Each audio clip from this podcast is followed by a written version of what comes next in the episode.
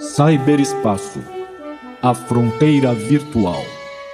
Essas são as reflexões do professor Roberto Slonka em sua missão contínua para explorar novas tecnologias, seu uso na aprendizagem em novas formas de educação, audaciosamente indo onde nenhum professor jamais esteve.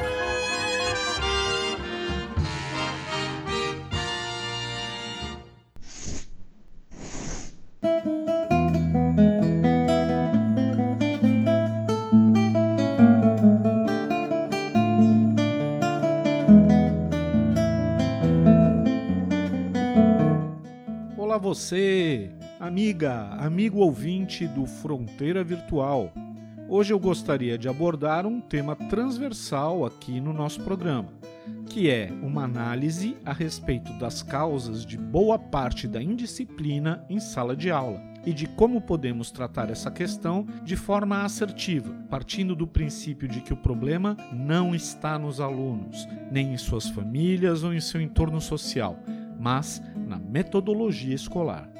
Para começar, preciso esclarecer que não estou afirmando de maneira alguma que a família e o contexto social não influam no aprendizado, jamais diria isso, mas que a questão da indisciplina em sala de aula está mais correlacionada, ou seja, incide como efeito de uma causa comum, que é a metodologia passiva de estudo. E para entender melhor essa questão, precisamos avaliar também as diferenças essenciais entre as duas gerações que se relacionam no espaço educativo, professores e alunos. Primeiro, os mais velhos. Nascidos em sua maioria na geração X, ou seja, entre 1965 e 1981, e alguma parte da geração Y, nascida entre 1982 e 1995.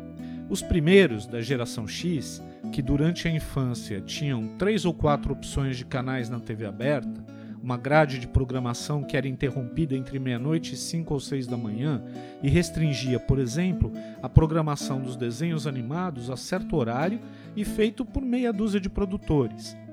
Essa geração cresceu sob a lógica do esforço para a conquista, do se forme bem numa profissão para garantir um bom emprego.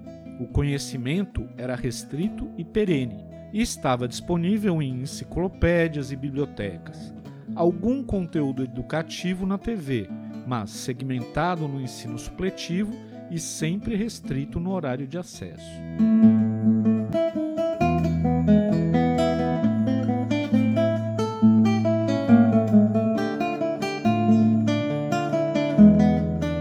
Arquétipo dessa geração é o workaholic, o abnegado e trabalhador incansável. Acima de tudo, um individualista por excelência, hipercompetitivo, que se fazia por si, crescendo verticalmente numa carreira sólida, sempre construída sobre um conjunto de conhecimentos que servia como estrutura de uma torre.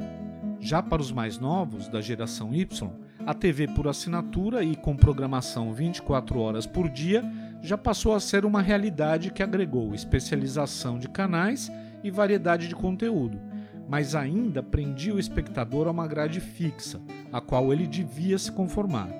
A mesma lógica de formação para competição, porém, se percebe entre seus valores, em comum com seus colegas da geração X. É preciso compreender o grande choque de expectativas que surge quando essas gerações de professores entram em contato com outra, de alunos que não conheceram essas limitações, que têm disponível desde sempre em suas vidas, para consumo sob demanda, um cardápio quase infinito de opções, principalmente se compararmos o tempo disponível para consumo com a quantidade de escolhas possíveis. E a oferta deixou de ser controlada por uma meia dúzia de grandes produtores, passando a ser compartilhada por milhares de prosumers, ou seja, produtores consumidores que se habilitaram com o uso de tecnologias muito acessíveis, além de centenas de grandes produtoras pelo mundo todo.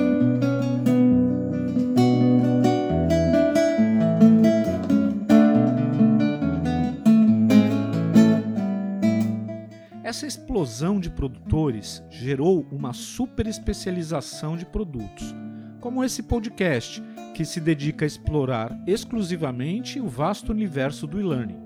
Esse foco nos possibilita uma navegação livre e aprofundada pelo tema, agregando um conhecimento específico, bem diverso do conteúdo sintético, enciclopédico, que formou a mim e meus professores.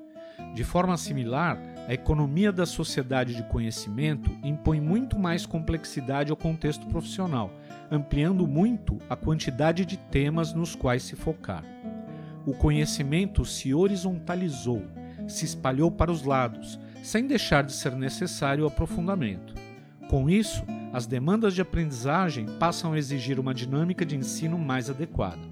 A metodologia tradicional de ensino, porém, focada na transmissão oral de conteúdo, centrada no professor como fonte primordial do conhecimento e que coloca o aluno por horas em uma posição passiva de mero espectador, não corresponde a essas novas dinâmicas. A expectativa de ação do aluno entra em choque com o tédio que a escola oferece.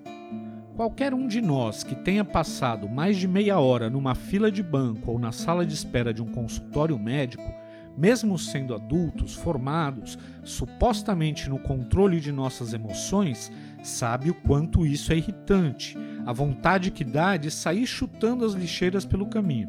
Só que a maioria de nós, pelo menos como adultos, nos contemos diante dessa vontade. Mas que ela existe, sabemos que existe. Mas e a criança? E o jovem ainda em formação, com toda energia e com toda impaciência típica da idade? É justo esperar o mesmo comedimento, esse mesmo autocontrole?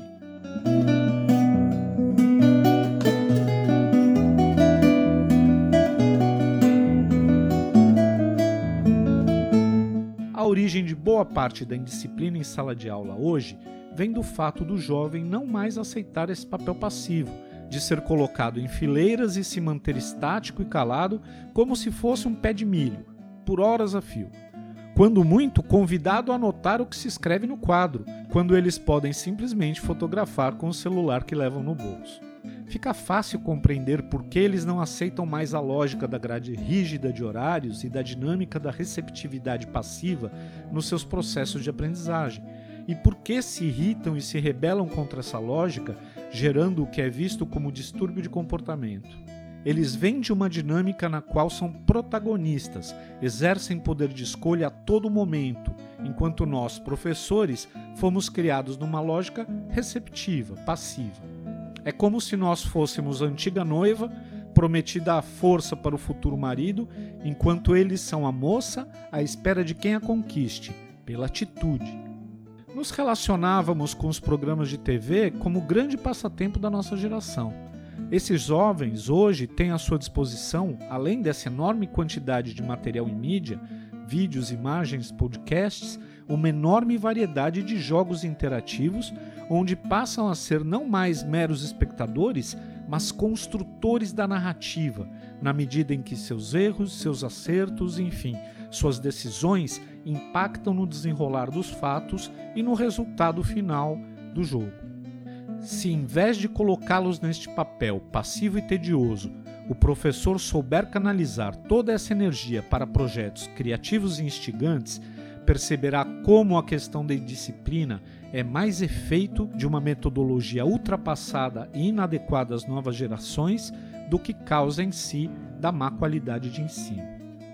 Nesse sentido, a aprendizagem ativa tem papel relevante na transformação do espaço educativo em um espaço de protagonismo do aluno.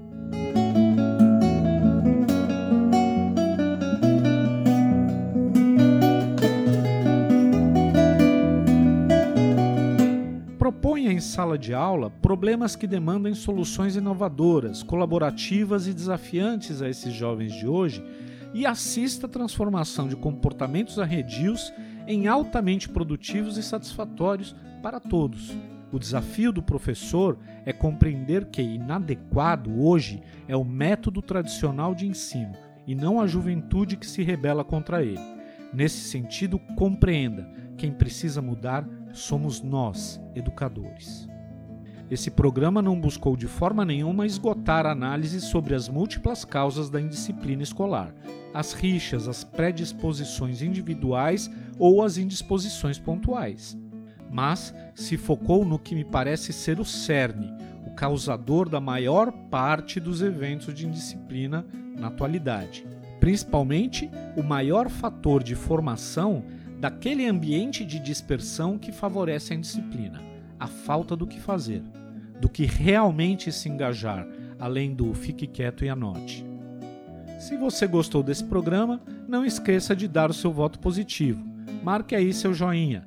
Divulgue nosso canal para seus professores, alunos, amigos, colegas e familiares. Acesse nosso blog para explorar os conteúdos adicionais e interagir conosco através do formulário de feedback. Registre sua avaliação sobre nosso conteúdo e sugestões de temas que você gostaria de ver explorados nesse espaço.